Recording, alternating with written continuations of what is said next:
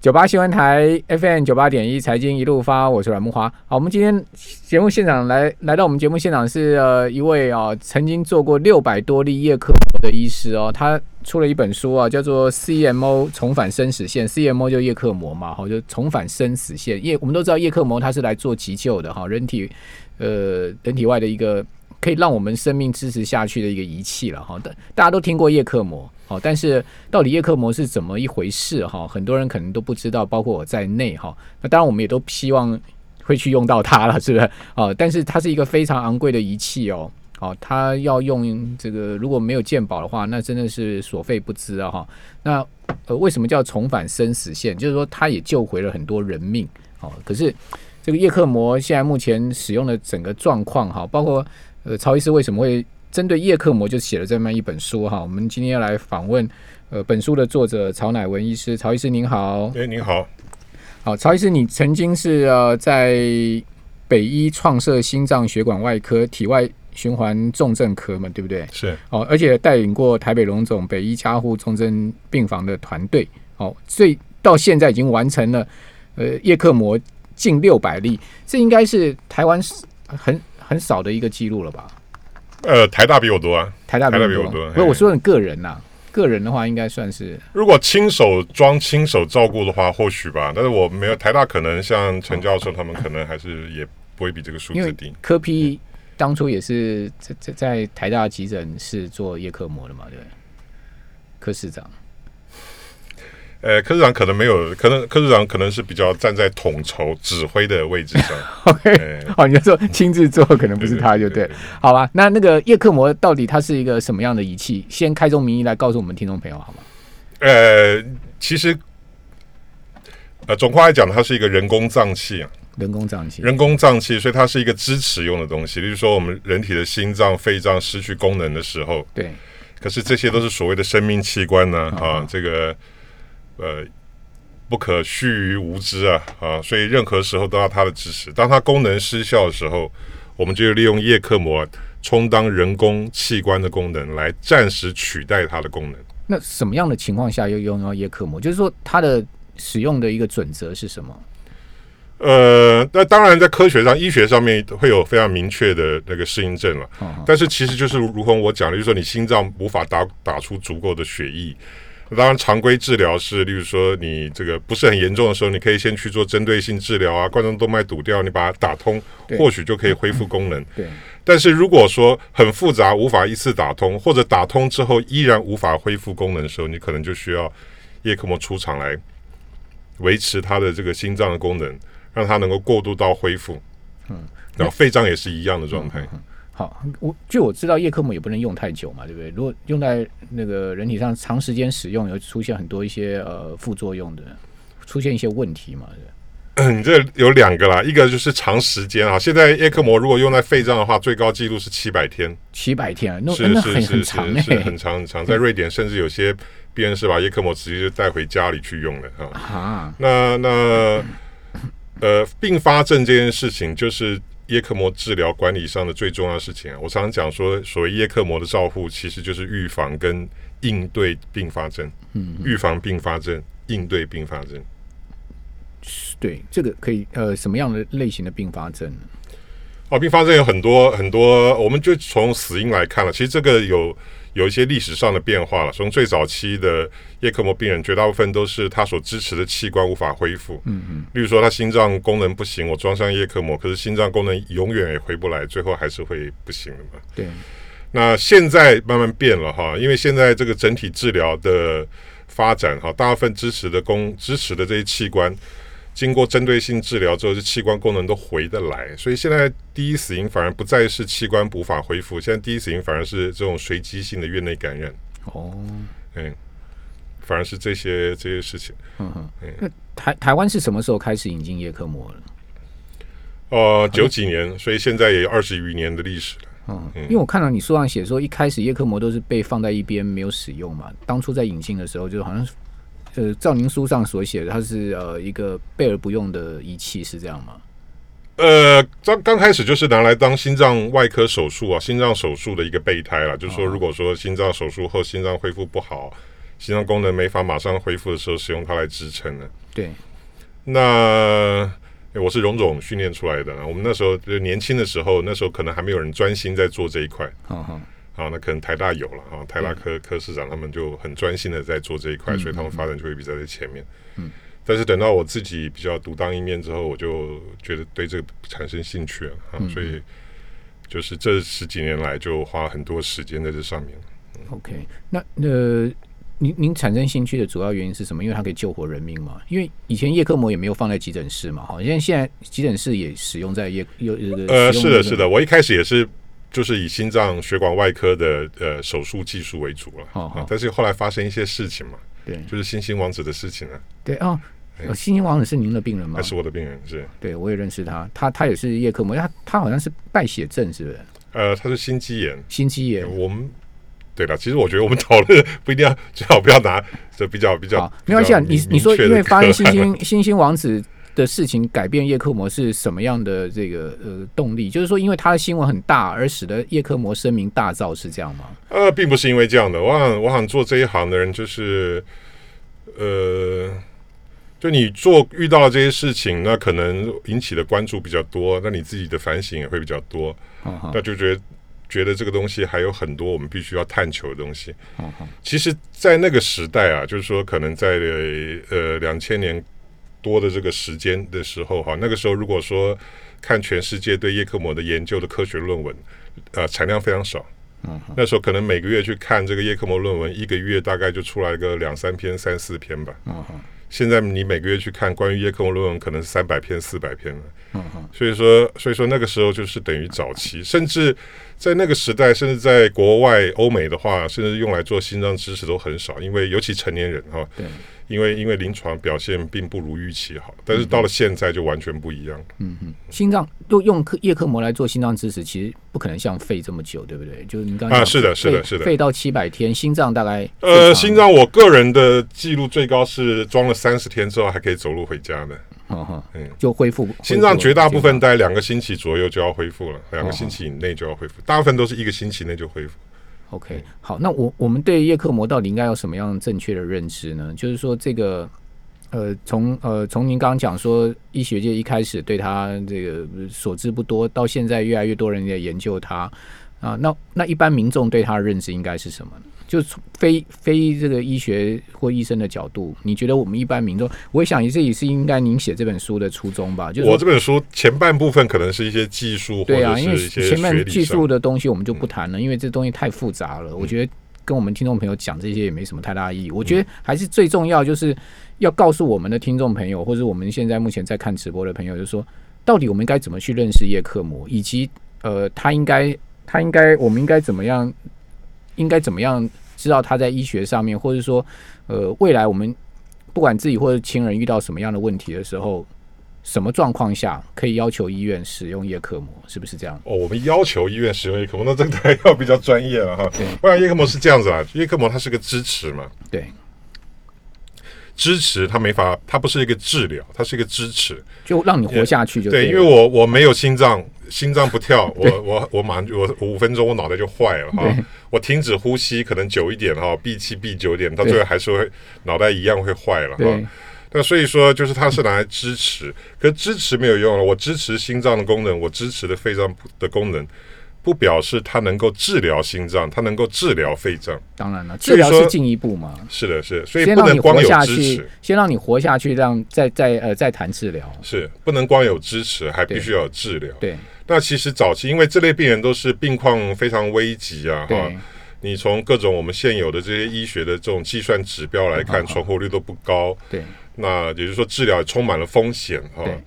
那所以说，就会有些人光支持不治疗。对啊，呃，光支持不治疗，那这个支持就毫无意义。嗯所以说，你说现在我们这个叶克膜的这个存活率有上升哈，对越来越成熟哈，大部分的器官都回得来。所以我慢慢明白了这个道理哈。呃，我们不能光支持，我们更要抓紧时间治疗。当然那支持有可能产生的，因为讲到底，这个人工脏器它的生理学还是跟正常器官不一样，嗯嗯它有可能因为这个不一样而产生的并发症或负面的效应，我们必须有办法来预防和化解。嗯嗯，啊，所以说，因为做到了这些才，才能够改善他的疗法了。嗯那至于说一般的病家，你说能够主动跟医疗方说我要放叶克膜，我想这个就呃急救吧，我想大概只有急救了。但是我我讲老实话，现在在第一时间的急诊室就可以把叶克膜拉出来做这个 ECPR 的这个事情了哈的单位还不是那么多，但是我相信会越来越多。嗯，就呃急诊室的医生他们其实没有这种能力就对了。呃，急诊室医生大概还这个还是蛮专业的。对，好，那那要经过多久的训练，他才具备呃？做这个叶科，因为我知道它是一个很复杂的程序嘛，可能一个人也做不来，对不对？呃，一个人做得来的，但是很痛苦，就是。对，那他需要怎么样的训练呢？训练大概多久才可以呃这个上手？而且就到熟练哦，不出问题哦。我想他先要有外科，就是血管外科方面的训练了，血管血管处理的一些训练。对。那因为就是说，大部分的病人可能用一般的介入技巧可以做哈，但是肯定还是有些人血管的问题比较血管比较复杂，解剖上一些变异啊，他可能还是需要外科开刀的一些手段。那最好你要说要做到能够不出错，当然你就是介入的技巧跟手术技巧两者都要掌握。嗯嗯，呃，这个就有点有点难哈。那现在国外越来越多就是重症科的或内科的医生来做了哈。对。呃，但是 我自己的训练，我训练也蛮多人，两岸我都训练蛮多人的。嗯嗯。其实我是觉得，如果没有外科的基础的话，都比较困难了。我们台湾是以心脏血管外科医生为叶克蒙的主导的这个科室哈，呃是比较，我觉得是比较好的，因为呃所有人都有外科的训练技巧，所以说即使遇到比较复杂困难的、有变化的解剖啊、血管的状况，他都还是可以。来应对处理。好，我们这边先休息一下哈，我们等一下回到节目现场。九八新闻台 FM 九八点一财经一路发，我是阮木华。我们今天呃，请到曹乃文医师啊，曹曹医师呃，任职过很多医院哦，北医啦、龙总啦哈，呃，北医加护重症团队啦等等。好，然后呢，叶克膜也是应该是主。那个祖师爷级的，这个六百近六百例的一个这个完成叶克膜的案例哈。那当然，我想那个曹医师也经历过蛮多名人的哈。那当然我们就不提这些人，因为有有些人也是这个隐私的问题。不过这个新闻都出来的人，我们都可以提一下，像星星王子啊，这个邵小玲啊，哈，他们都使用过叶克膜，而且都是因为叶叶克膜救回一命的。好，所以说叶克膜的确它是可以救人命的，这是毋庸置疑。只不过就是说叶克膜是不是所有人都可以被救回来呢？也未必。好，我们最近也看到有一例，也是一个艺人哦，他也是心脏的问题嘛，对不对？然后最后他也是走了。其实，在这个过程中，我也看到新闻说他也有使用叶克膜，而且使用了蛮长一段时间的。哦，最后还是走了。好，那大家应该也都知道我在讲谁了，我就不讲那个人的名字了。好，那。呃，我刚在广告期间也请教曹医师，就说，呃，以现在目前这个统计的资料哈，使用一次叶克膜大概要花费多少的健保资源啊？那曹医师跟我讲说，大概是平均八十万左右。好，我在这个针针针对这个问题继续请教曹医师，这个这个平均所谓的八十万，哦，是呃这个确实的数字吗？因为您刚刚讲的是一个监察院的统计资料，是是是是。那一届一届自己有没有做统计呢？呃，有的，但是实际上，其实鉴宝局内部曾经有为这个讨论过了哈。呃，不，我我觉得其实这东西要要我讲一个算法给您听啊，就是说一个病人要花一百万，对，那当时可能台湾也可能存活率只有百分之二十，嗯，比如说五个病人我们只能活一个，救回来，那我们可以说我们花五百万来救回一条人命嘛，嗯，然后再来探讨五百万救一个病人划得来还是划不来，是。这个其实人命很难跟金钱画上这个等号去去做衡量了。对，所以我觉得这个就是，其实我们遇到这类事情，就是所有的医疗都是这个样子的。刚开始，呃，进到我们这个食物上来的时候，他可能大家对他不熟悉，对这整个领域不了解，表现没有那么好。但是 ECMO 是个最好的例证啊，随着时间的呃这个慢慢的。累积经验哈，不管是自己的经验，或者是全全世界发表在这个论文上的大家的经验，我们做的就会越来越好哈。我们现在台湾的叶克膜存活率就是与世界这个等这个水准是并驾齐驱啊，嗯甚至在某些方面还更胜于它。是好，那台湾大概一年做多少例？以以现在目前做这个情况台，湾一年近三千例了吧？嗯三千例哦对，近三千例了。OK，那也也就是说，不止 这个教学医院能做，其他其他地区的中小型医院是也是是是，具备这个台。湾台湾 ECMO 的能力是很很广、很普遍的，很普遍的。当然，可是当然量很大的医院还是集中在几个中心了哈。嗯那那不过大部分的医院都有这个这个机器，都有这个能力来做。好，一台叶克膜这个机器大概要多少钱？呃，每个地方不一样哦。例如说台湾的话，我觉得是还算合理的啦。台湾可能就台币两百万上下吧。OK，嗯每个地每那个对岸的话也是两百万上下，但是就是币值不一样。OK 城市就对了，是对对，所以所以、呃每个地方它不太一样，但是台湾我觉得台湾整体的这个医疗器材的花费是合理的啦，是在全世界来讲都是便宜的地方。好，那呃，曹医师，你看过这么多生死案例哈，我想其实您应这个处在这个重症的病例中这么久哈，我相信应该生死的事情看很多啊。那呃，我想您应该也有很多感触了，对不对？因为您这本书后半段是写一些生死抉择的事情嘛。哦，那有当然主题还是在叶克膜这件事情上面。你是你可不可以跟我们来谈一些您的看法跟想法？就是说您行医这么多年，你也看了这么多人间的这些悲欢离合、生生死死哦，那呃。应该用什么样的角度去看这些事情呢？就是说您您现在的看看这个整体的想法是什么？呃，医疗还是所谓医疗医学伦理有它的原则了哈。我想当一个医生，基本上还是要为你的病人着想。嗯嗯，那那东方的世界哈，嗯。呃，虽然很多人讲台湾是个人主义啊，虽然我觉得我们跟可能跟欧美比起来，我们还是很在乎呃家人的意见了。但是我觉得身为医生哈，还是要把自己病人的生死作为第一考量。嗯，那那这应该是吧？行行医的第一的这个天职就是救人嘛。是是，所以我不赞成什么有人说什么呃死人不会告你，活人才会告你这种之类的话了哈。我想绝大部分的医生脑袋没有那么灵活，还去想这个事情。大部分的医生还是以自己病人的生死为考量。那我们做重症更是，讲老实话，医生又不是说台以台湾的教育制度，并不是医学教育制度，不是说你。逼着你去选这一科的嘛，大家都还是心里想要做这一科才来做这一科的哈。是，如果来到这一行还要这么市侩的话，当初可以不选这一行啊。我们 这一行也没有什么比较比较特别优越的地方。那这个从几个不同角度啦，就是从这个呃病人跟家属的角度，另外一个是从医生的角度嘛。您刚刚讲的是比较医生的角度，是医生的考虑的事情，当然就是我们会以病人生命为主了哈。那我不会因为说，像一个汽车，你不会一个因为一个轮胎要破了，你就把这个车扔掉买新的；你也不会因为这个车子钣金凹了，你就要去要去买新的。就基本上我们看到病人的状况，还是是古人讲这个豺狼当道，安问狐狸啊。我们也是先救生命啊哈，呃，何问肾虚啊哈。就说有时候可能会牺牲到我们我们做 ECMO 一个常见的并发症就是肾衰竭哈。我们不会因为说这个治疗有可能会造成病人肾衰竭，我们就宁愿用病人的生命做代价，你干脆死了哈，免得以后洗肾，或者说这个治疗看起来非常痛苦。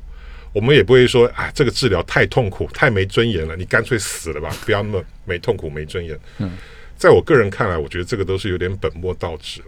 为什么我这个想法呢？啊，因为这十几年来做叶克膜的哈，我救回的病人，活着存活出院的病人，我都会问他，诶，当初你在放叶克膜、在重症治疗的时候，身上插满管子，你痛不痛苦？我回到的答回得到的答案，他应该没有知觉了吧？他得到答案只有一个，对就是不记得。对啊，他怎么会有就是不记得，就是说到我们那这样回想起来了，我们看到这个病人插满管子，看起来很痛苦，很没尊严。对到底是这个病人他痛苦，他没尊严，还是只是存在在我们想象中呢？嗯，啊，当这病人度过了哈，付出了这些痛苦哈，这些代价哈，包括金钱这些代价。他突破这个难关，能够走路回家，我觉得这对于医生来说就是一个不可取代的成就感了。好，就不管他的后面还有可能什么样身体或金钱的代价就对了。我是觉得医生不是哲学家哈，我们尽力而为，以病人的生命为最高的价值。也就是说，类似像您这样的医生，不能想太多就对了。想太多。先想想有没有有没有有没有路哈。我通常帮病人在放叶克膜的时候啊，对我在置放的同时，我脑袋就在想，对这个病人的活路在哪里？，OK 我。们叫生命之路啊，我们急救讲讲讲生命之除了先让他支持活下去以外，之后他他下一步要干嘛？对，下下步要干嘛他有可能出什么？我要怎么预防？从开始做的时候，我就要想，例如说我放的时候，我就觉得这病人可能等一下需要输血，我要叫他输血。我等一下就要去做心心导管，我就要请旁边的人赶快去通知心脏内科医师把心导管准备好。下一步就要做治疗性低体温保存脑子，我可能就要请旁边的人去准备要做这些事情的要做做的事情。所以很多事情在放的时候我就要想，但如果放的时候完全想不出。这病人有什么活路？是不是病人就死定呢？跟各位报告，我的经验好像也未必啊。我还是遇到那种看起来好像一点活路都没有，最后还是走路回家。OK。啊，这其实人还是很渺小人的这个 人的这个生命力是很强的，你是是你你你绝对不要低估任何人一个求生的意志力。好了，最后请教您，您总共救回多少人？经经由叶克膜这个我们早期的存活率也是大概只有两成多，但现在存活率大概已过半了。这么多年来，total 你算过吗？呃，我没有特别去算，我一年一年会去算嘛。啊，当然，其实这个这个存活率高高低低的起伏不定，但是它到到大概四五年前，我们存活率就都有四成以上、五成这样子。好，那非常谢谢曹医师。我本我本来想说大家可以去推算，谢谢曹医师。